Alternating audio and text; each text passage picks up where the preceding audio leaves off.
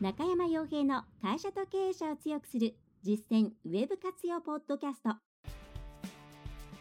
この番組では600社以上のウェブコンサル実績を持つ株式会社ラウンドナッツ代表取締役の中山が会社経営者に必要な内容に絞り込んで抑えるべきウェブの話題やトピックスをビジネス目線でお伝えしています。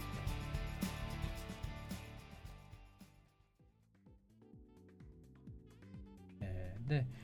その初っ端のところとこれ結構いろいろ試していて大事だなと思った部分ではあるんですけど初っ端のところとそれから一番最後の部分って、えー、まあ、自分でやる方とか、まあ、あるいはまあそうかな自分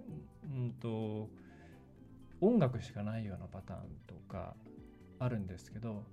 あの他の人に喋ってもらう方がいいと思います。オフィシャル感が出ます。でじゃあ喋ってくれる人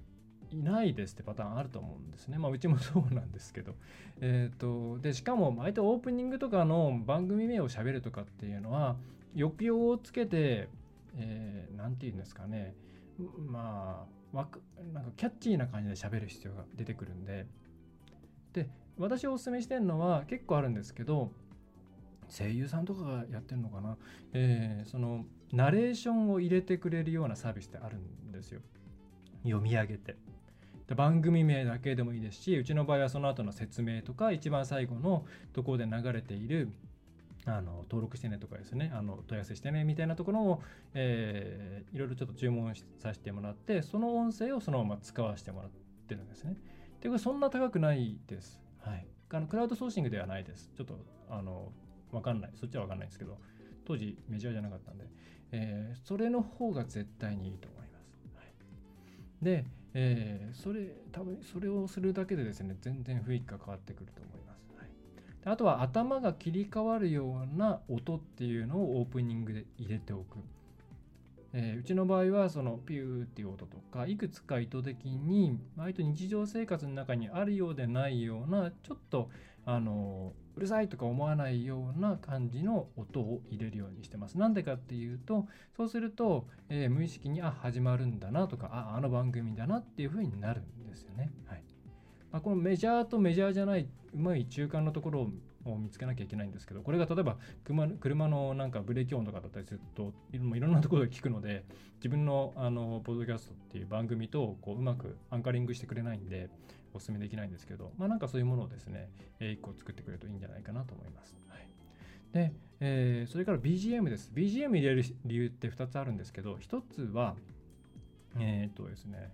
まあ、番組全体のトーンを統一するためですね。はい。えー、て言ったらいいんですかね。そのうちの場合割と疾走感のあるような曲使ってます。なんでかっていうとその頭の回転を速くしてそれでそのまま頭あの内容をどんどん頭の中に入れてもらいたいからなんですけれども、まあ、そうじゃなくまったりと静かに自分の内側と向き合いながらみたいなポッドキャストとかであれば多分そういうですねテンションの音楽を使った方がいいですね。で音楽自体はガレージバンド使ってるとガレージバンドの中にもいっぱい、えー、曲ありますしまたえっ、ー、とループ系の音楽っていうものを売っているサイトもありますしフリーのものってあのちゃんと聞かないと何かあった時やばいんでちゃんと作者に聞いた方がいいんですけどクレジット入れてくださいとかに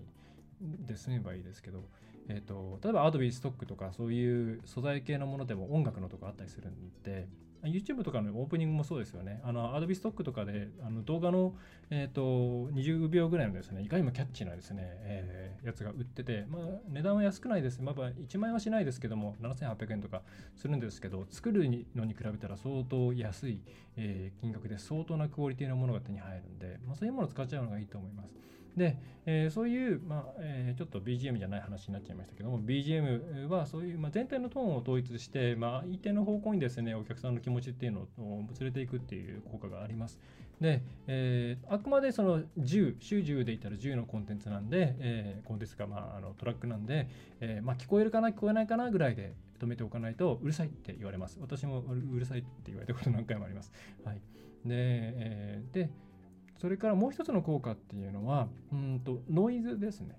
ノイズってまあどうやってもある程度入るんですよ。まあ、高価な機材使ったら入んないかもしれないですし、スタジオ使えば入んないかもしれないですけど、まあ、普通の環境でやってる分には絶対ノイズって、まあ、さーとかですね、入るんですね。割とそういうのを消してくれるタイプの BGM 入れておくと、あのそっちに同化してくれるんで、綺麗にですね、マスキングされて、あの自分の声とか、他の伝えたいことっていうのが残るんですね。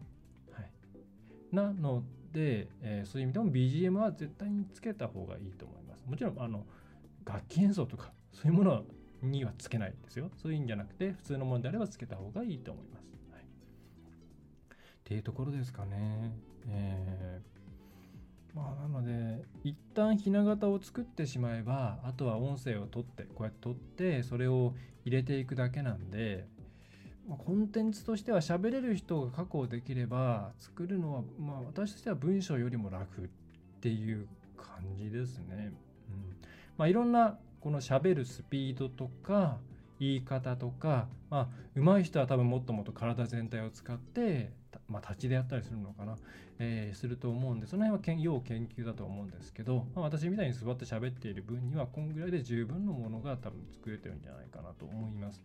えー、そうですね。ということで、えー、なんかこう動画、まあ、特に、まあ、動画も音声もそうですけれどもマルチメディア系っていうのは敷居が高いっていうふうに思われてる方も多いと思うんですけど、まあ、結構もうセッティングある程度ちょっとまあ最初のセッティングだけ頑張ってやってもらったらあとはですね、えー、本当に自家製で結構いけちゃう部分あります。もちろん決めのところとか大事なところ企業の中の例えば社長の挨拶とかそういったものに関してはプロの方にですねうまく巻き込んでやってもらった方がいいと思います、えー、特にまあどっちかというと静止画の方が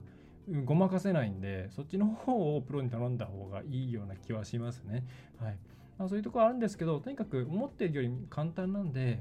あのー、うんコンテンツを作るっていう時に結構無意識に皆さんマルチメディア系、ま、マルチメディア系を外してしまうんですけれどももったいないのであまあでもうちでもできるんじゃないかなっていう感じで、えー、始めてみていただくといいんじゃないかなと思います。でこれからポッドキャストやりたいとかうんまあっていう方ねあの、まあ、もしよろしければあのメールいただければ簡単なあのアドバイスぐらいは隙間時間にできると思うんで、えー、お気軽に聞いていただければと思います。はいまあ、そんな特別なことしてないですけどね。はいえー、ということで、まあ、今回は、ま来期コンテンツもっと頑張って作っていこうっていうような会社さんも多いと思うんで、えー、マルチメディア系に対する敷居を下げるためにですね、えー、ポッドキャストはじめ音声コンテンツとか、えー、YouTube なんかに配信するための、え YouTube のえ動画コンテンツというものが、まあ、そんなに難しいものではないよ簡単だよっていうことをですねお伝え分かっていただければと思います、まあ、特に YouTube なんか多分今 SEO がいろいろ厳しい状態になってるんで